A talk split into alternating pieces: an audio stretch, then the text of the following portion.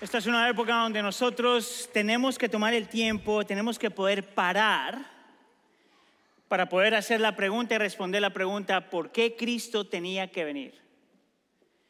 En medio del corre-corre de la Navidad, en medio de la compra de regalos, en medio de la celebración y mucha comida y más comida y más comida y más comida, nosotros necesitamos parar y hacer la pregunta, ¿por qué Cristo tenía que venir? Muchos de los, ah, de los ah, críticos culturales dicen que nosotros somos parte, en esa parte del mundo, somos parte de lo que le llaman la, la era de la ansiedad. Una, una, era donde todos estemos, estamos ansiosos por diferentes razones, porque no estamos seguros lo que va, de lo que va a pasar en el futuro. No sabemos qué va a pasar en la política, con los problemas sociales, los problemas raciales, los problemas económicos, la moralidad y todas cosas parecidas. Nosotros somos parte de una cultura que todavía no ha aprendido a encontrar paz. Nadie sabe qué esperar, ni qué hacer, ni cómo hacerlo, ni dónde hacerlo. Lo interesante es que en estos últimos años no solamente los críticos culturales están hablando de la era de la ansiedad, pero ahora están hablando de la era del enojo. Están diciendo que nosotros somos parte de una cultura donde todo el mundo no solamente está lleno de ansiedad, pero ahora estamos llenos de enojo. Enojo porque las cosas no se han mejorado. Enojo porque por más de que tratemos, las cosas no van para adelante. Enojo porque aunque hemos confiado en gente política, en diferentes gobiernos, en diferentes cosas, todavía estamos luchando. Enojo porque no importa la cantidad de libros que se haya escrito, cuántos eh, eh, eh, predicadores haya escuchado, cuántos sermones haya consumido, sin embargo todavía estamos en esta época donde se siente que todavía no tenemos paz.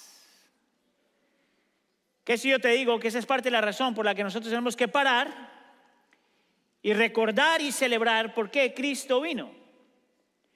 A la misma vez, la razón por la que todos nosotros, si usted ha puesto su fe en Cristo Jesús, no debería estar sorprendido de ninguna forma que estamos viviendo en la época de la ansiedad, en la época del enojo.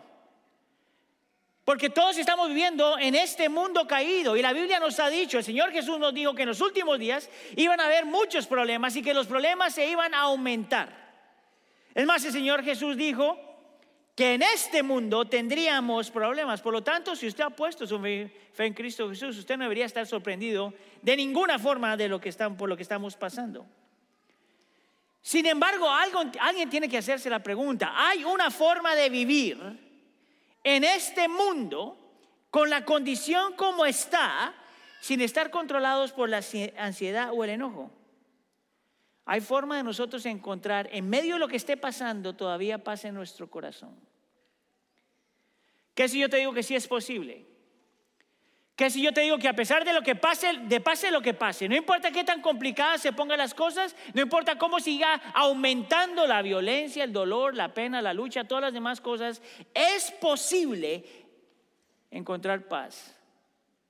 Es posible tener paz aunque el Señor no cambie las circunstancias. Es posible estar confiados, estar tranquilos vivir fielmente, florecer en nuestro interior y vivir una vida llena, una vida a plenitud, aunque el Señor no cambie las circunstancias. ¿Cómo hace el creyente para vivir así? Bueno, la respuesta está en la palabra paz. La paz que la Biblia dice que va más allá de cualquier entendimiento. Es una paz que es sobrenatural. No es una paz que es creada por el hombre.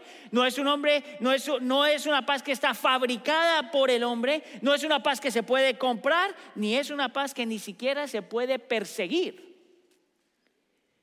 Es una paz que tiene que ser dada. Es una paz que tiene que ser encontrada.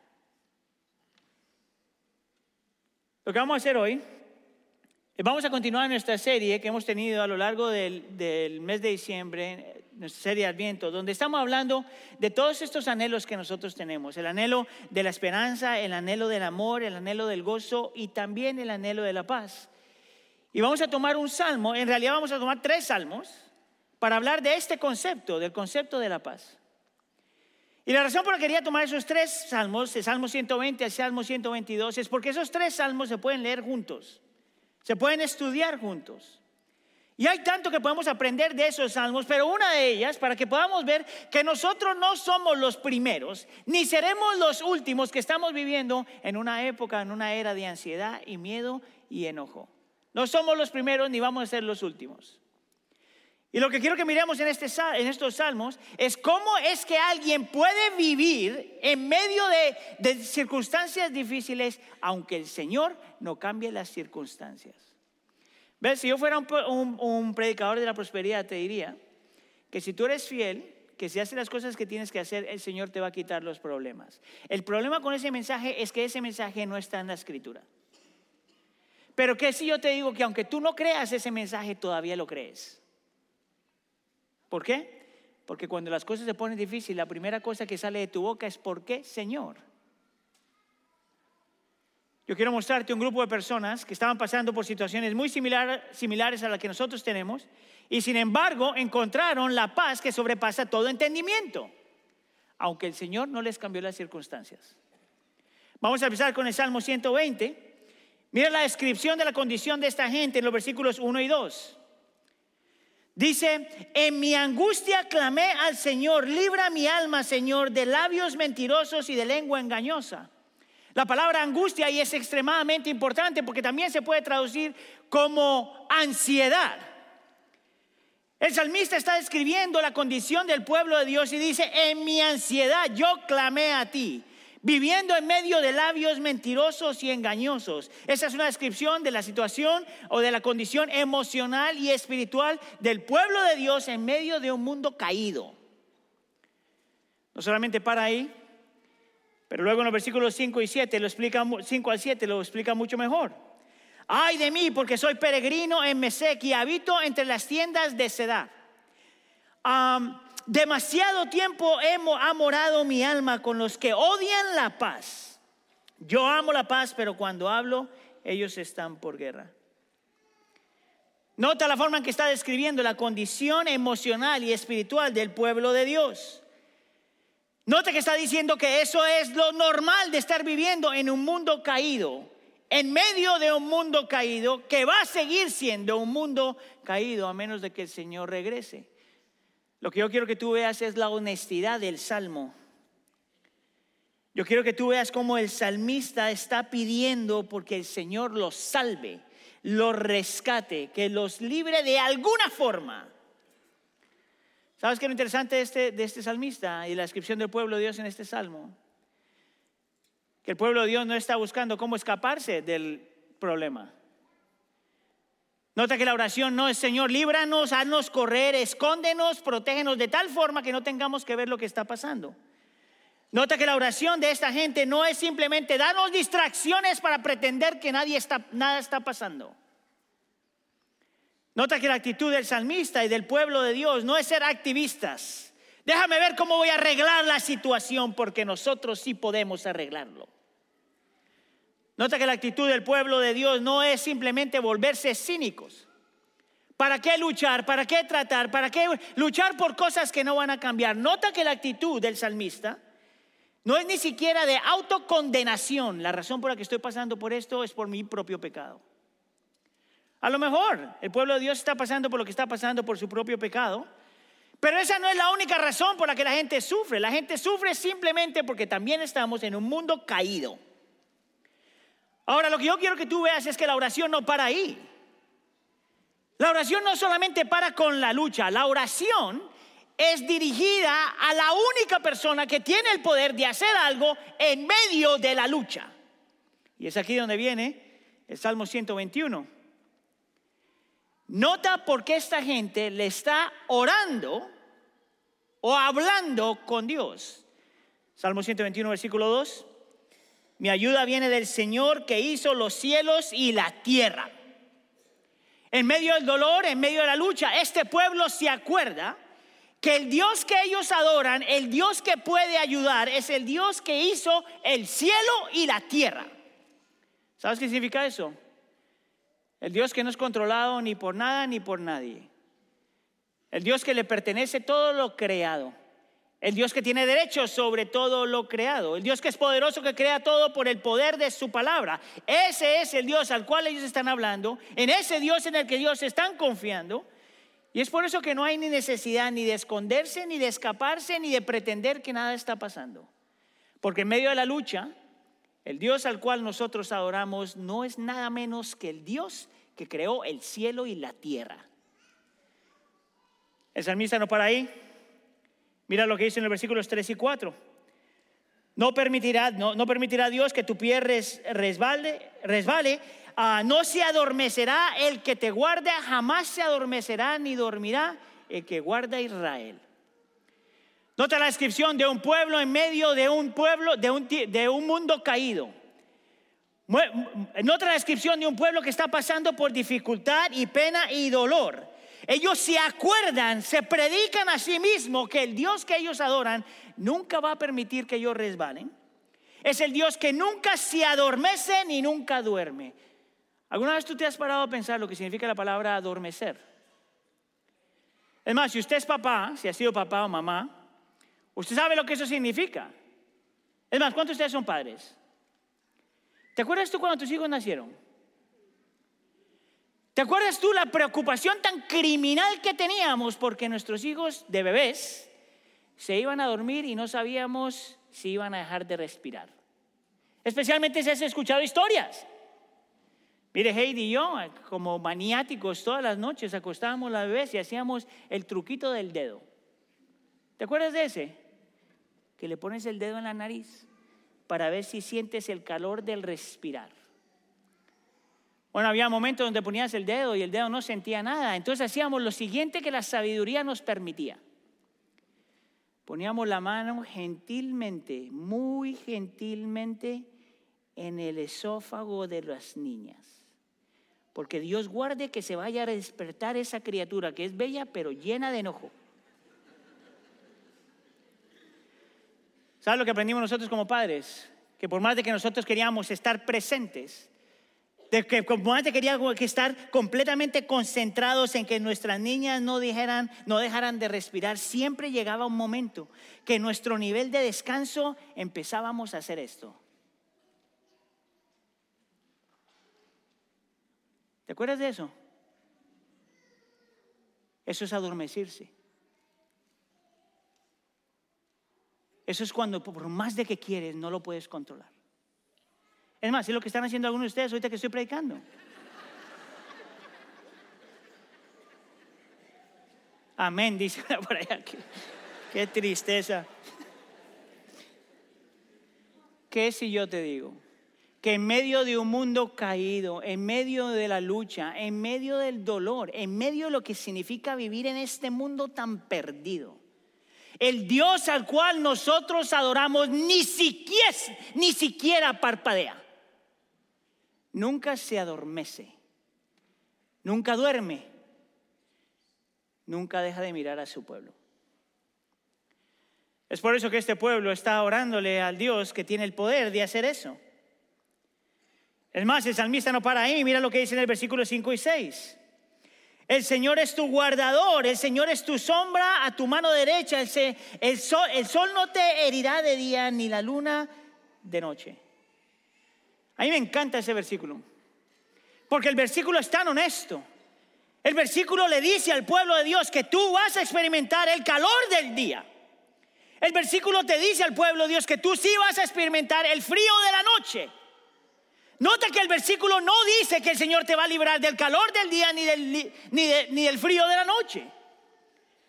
Nota que lo que el versículo dice es que Él es el guardador que Él es tu sombra aún en medio del dolor. Y es con ese entendimiento que nosotros tenemos que volver al, al, concepto de la paz. La razón por la que Cristo entra al mundo, la razón por la que Dios se hace un ser humano, la razón por la que Dios hace lo que hace en Cristo, no fue para darnos paz es para que la paz la encontremos en Él. Él es tu sombra. no solamente te da sombra, Él es tu sombra. Mire, yo estoy seguro que aquí por lo menos una persona está escuchando eso y dice, yo no estoy de acuerdo con eso, Aníbal. Yo no estoy de acuerdo que tú dices que si nosotros venimos a Dios y confiamos que Él es el creador del cielo y de la tierra, que Él es el, nuestro ayudador, es el que nos protege de día y nos guarda de noche. Yo no estoy seguro que lo que tú estás diciendo es verdad.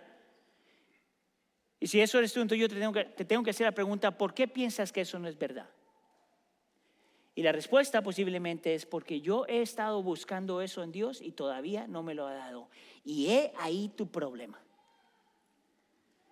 Parte de la razón por la que todos nosotros cuando luchamos con ansiedad, si estamos luchando con ansiedad o enojo, es precisamente porque cuando estamos buscando a Dios, estamos buscando sus beneficios, mas no Dios mismo. Si tú estás buscando la paz de Dios, que viene de Él, pero no a Él, posiblemente no vas a experimentar la paz que estás buscando. Mira, el autor C.S. Lewis hace años atrás decía algo muy parecido a esto. Busca el cielo y se te dará y se te dará la tierra. Busca la tierra y no conseguirás nada. ¿Sabes qué quiere decir él con eso? Si tú buscas la mano de Dios sin Dios, no consigues nada. Si tú consigues, si tú buscas el corazón de Dios por Dios mismo, todas las demás cosas serán dadas por añadidura. ¿Sabes cuál es tu problema y el mío? Nosotros queremos su paz sin Él. Y de la única forma que nosotros experimentamos la paz es cuando lo tenemos a Él. Ahora, esto es lo que me llama la atención, me parece hermoso, increíble acerca del cristianismo. Si tú estás aquí, estás explorando cristianismo, esto te tiene que convencer. El cristianismo es la única religión en el mundo que te promete a un Dios que sabe que lo estás buscando, aunque no lo estés buscando. El cristianismo es la única, la única religión en el mundo que sabe que tenemos un Dios que, que necesita, que, que Él sabe que necesitamos paz. El cristianismo es la única religión en el mundo en el que Dios sabe que Él es la única solución. Pero el cristianismo es la única religión en el mundo, por ponerlo de esa forma, que en vez de sentarse a esperar de que nosotros lo encontremos a Él, Él viene a nosotros. Es por eso que Cristo viene. Es por eso que Cristo en Juan capítulo 16 dice, dice, en mí tendrás paz. No, en mí te voy a dar paz, pero en mí tendrás paz. Es por eso que en Lucas capítulo 2, cuando los, ah, los pastores están escuchando a los ángeles cantar, esto es lo que escuchan. Gloria a Dios en las alturas y en la tierra paz entre los hombres en quienes Él se complace, Cristo Jesús. La pregunta que yo te tengo que hacer es esta. ¿Tienes tú ya esa paz? ¿Sabes qué es lo interesante la palabra paz ahí? En el original es la palabra eirene. No Irene, pero eirene. Y es una palabra que significa más que simplemente paz o paz emocional. Es una palabra que habla de cuando es completa tranquilidad o completa armonía. Escucha acá. Completa armonía aunque la situación nunca cambie. Esa es la paz que tú tienes. Sabes que yo he estado hablando de este tema por años ya. Yo he estudiado este tema, leído este tema, predicado este tema, leído los libros acerca de este tema y aunque he aprendido y crecido mucho en eso, no hay nada que me ha enseñado más acerca de la paz que Dios es, más que verlo en acción. Mira, yo he podido ver la paz de Dios en la cama de un hospital antes de que una persona vaya a partir frente a la presencia del Señor. He podido ver esa paz en el rostro de padres que están perdidos sus hijos. He podido ver esa paz en el rostro de una esposa al cual está perdiendo a su esposo. He podido ver esa paz en el rostro de una persona que ha dejado toda su carrera para trabajar con los pobres. He podido ver esta paz en alguien que está eh, con una enfermedad terminal y que no tiene miedo de morir. He podido ver esta paz en tanta gente que lo ha perdido todo, que no tiene nada y que sin embargo sobrenaturalmente están completamente tranquilos. ¿Tú sabes cuál es la imagen que se me viene a la mente? Haz de cuenta que tú estás en medio de un torbellino. Y el torbellino se está llevando todo por delante. Pero el torbellino está fuera de ti, no dentro de ti. Y lo único que escuchas es una armonía que trae tranquilidad y apacigua tu corazón. ¿Tienes tú eso? ¿Has tú, ¿Has tú experimentado eso? ¿Ves? Es esta precisamente la razón por la que nosotros celebramos la Navidad. Es más, esta es la razón por la que el Salmo 122 dice esto al final del Salmo. Habla de Jerusalén como el pueblo de Dios. Y dice que Jerusalén tiene paz dentro de sus muros. Y tiene una paz en ellos. ¿Notaste? La paz que Dios da no es una paz que no tiene problemas. No es una paz que está determinada por lo que Dios quita de tu vida. La paz que Dios da es una paz que viene con Él en tu corazón, aunque no cambie las circunstancias. ¿Tienes tú eso? ¿Sabías tú que esta es parte de, la, razón por la que el Señor Jesús se llama la luz del mundo? Si hay una cualidad acerca de la luz, es que donde llega la luz se transforman todas las cosas. Es que la luz tiene la capacidad de entrar a un lugar y tomar control de todas las cosas. Que no importa la magnitud de la oscuridad, que no importa la magnitud del problema, que no importa lo que está pasando, si Cristo entra a un lugar y Él es luz, toda la oscuridad tiene que disipar. ¿Sabías tú que esta es parte de la razón por la que Cristo se llama, parte de la razón por la que Cristo se llama la luz del mundo? Es porque Él viene realmente a llenar tus anhelos, a darte el amor, la paz, el gozo y la esperanza que necesitamos, no para que el Señor nos quite los problemas, sino para que en medio de los problemas tú y yo estemos completamente seguros. ¿Tienes tú eso? Esa es parte de la razón por la que nosotros celebramos la Navidad. Porque es tan fácil olvidar que lo que nosotros necesitamos más no es la mano de Dios, pero a Él y es por eso que Él vino. Amén. Oramos. Señor, te queremos dar gracias. Porque tu poder es más grande que simplemente la ausencia de problemas. Porque tu poder es más poderoso que simplemente quitarnos los problemas. Nosotros te alabamos hoy, Señor, porque tú eres el Dios que aún en medio de la tormenta tiene la capacidad de darnos una paz que va por encima de todo entendimiento. Es una paz que no es un concepto, es una persona. Es la paz que viene en Cristo Jesús, solamente en Él.